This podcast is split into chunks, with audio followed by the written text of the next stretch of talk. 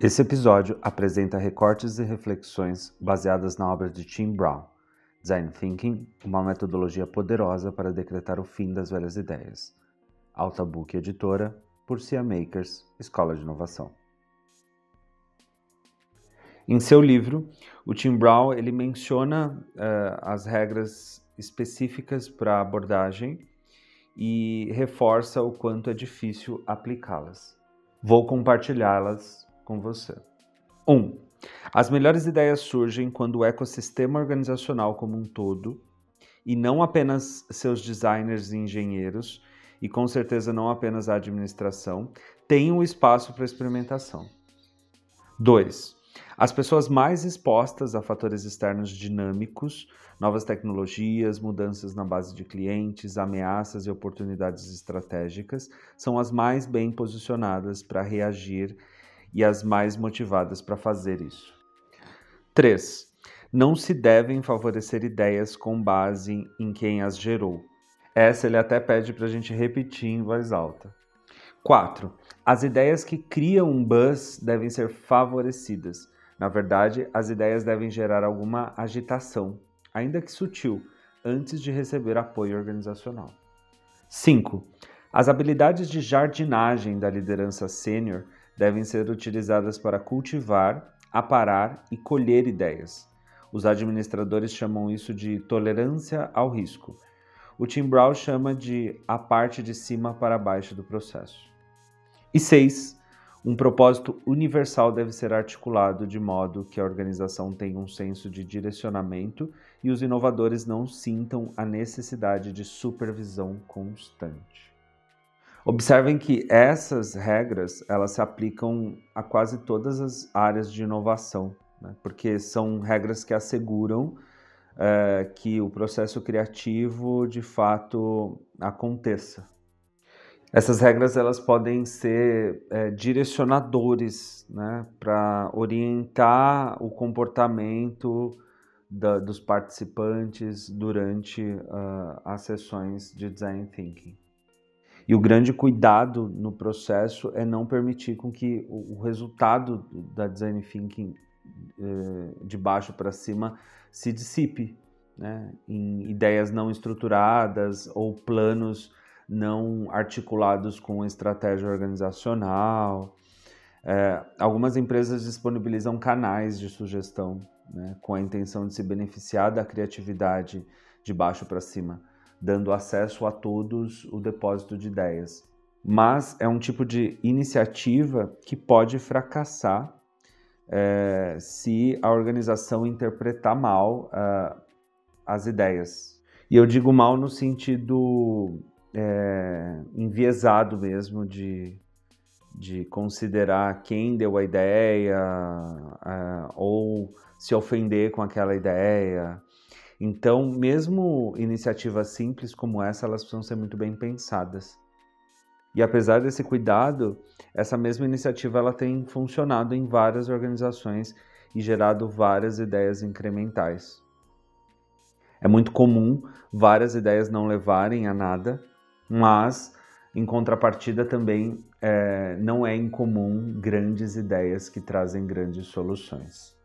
A chave de iniciativa como essas é o envolvimento por parte de toda a, de todos os níveis ali hierárquicos que eh, precisam embaixar essas iniciativas e também recompensar as melhores ideias que geram resultados. Ou seja, qualquer experimento promissor eh, oriundo do design thinking precisa ter a chance de contar com apoio da, da organização, da gestão, de forma que esse apoio sustente o, a execução dessa solução de forma apropriada, que mensure os resultados e que reconheça e recompense é, esta pessoa, esse grupo que é, persistiu é, e implementou essa ideia. O Tim Brown até cita a diferença de você receber o memorando com uma ideia e de você cruzar com alguém no estacionamento é, super empolgado em explicar a ideia e tudo mais, e, e, que o quanto isso contagia de forma diferente, né, pela energia que traz quando a forma com que é feito é diferente. E tudo isso é, trabalhando a possibilidade de que não dê certo e que é, errar faz parte e que o erro gera aprendizagem, mas sobretudo não é, não protagonizando a ótica pessimista das ideias, né? Pelo contrário.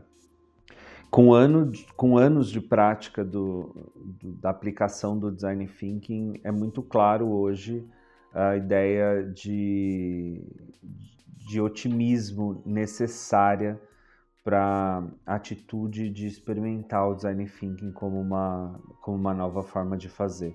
Né? Até porque a gente já traz uh, uma situação recorrente de dificuldades. Então, uh, as organizações, elas já, geralmente, elas já chegam céticas a qualquer metodologia nova, a qualquer processo novo. Nem sempre elas estão animadas ou dispostas a assumir riscos. É, tem vários é, líderes que, que poderiam ser chaves para potencializar e tornar o processo é, promissor de uma forma mais rápida, mas que evitam o, o processo por medo da incerteza, por muitas dúvidas, por medo do risco, tem muitos sabotadores que tentam prejudicar as chances de progresso do projeto. Né? Então, a gente vai lidar com muitas pessoas nervosas, desconfiadas. Né? A gente vai é, lidar com muita inconveniência de pessoas tentando adivinhar o que vai acontecer. Né? A gente vai lidar com pessoas que não estão dispostas a se expor, enfim. É, importante a gente citar que existem, em geral, inúmeros desafios, mas que eles não podem nos derrotar antes, antes, mesmo, da gente, antes mesmo da gente começar a lutar e a colocar essa abordagem para funcionar. Então hoje eu entendo claramente que o mindset para você ser um bom design thinker e utilizar corretamente a abordagem é sim ser otimista.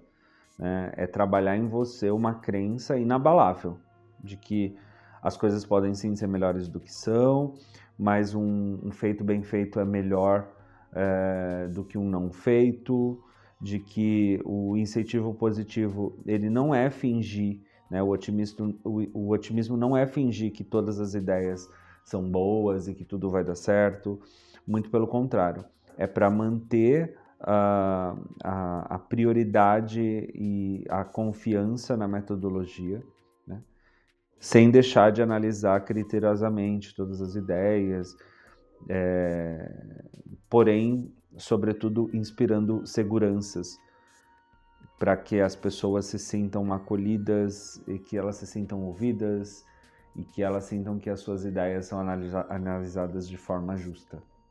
Conseguem perceber que o poder do design thinking né, se dá pelo cultivo do otimismo? Se as pessoas não acreditarem que tem poder de criar novas ideias, poder de atender a necessidade da organização, poder de satisfazer a, a, o nível esperado, superar a expectativa e gerar impacto positivo, pode ser o segredo para o design thinking dar certo?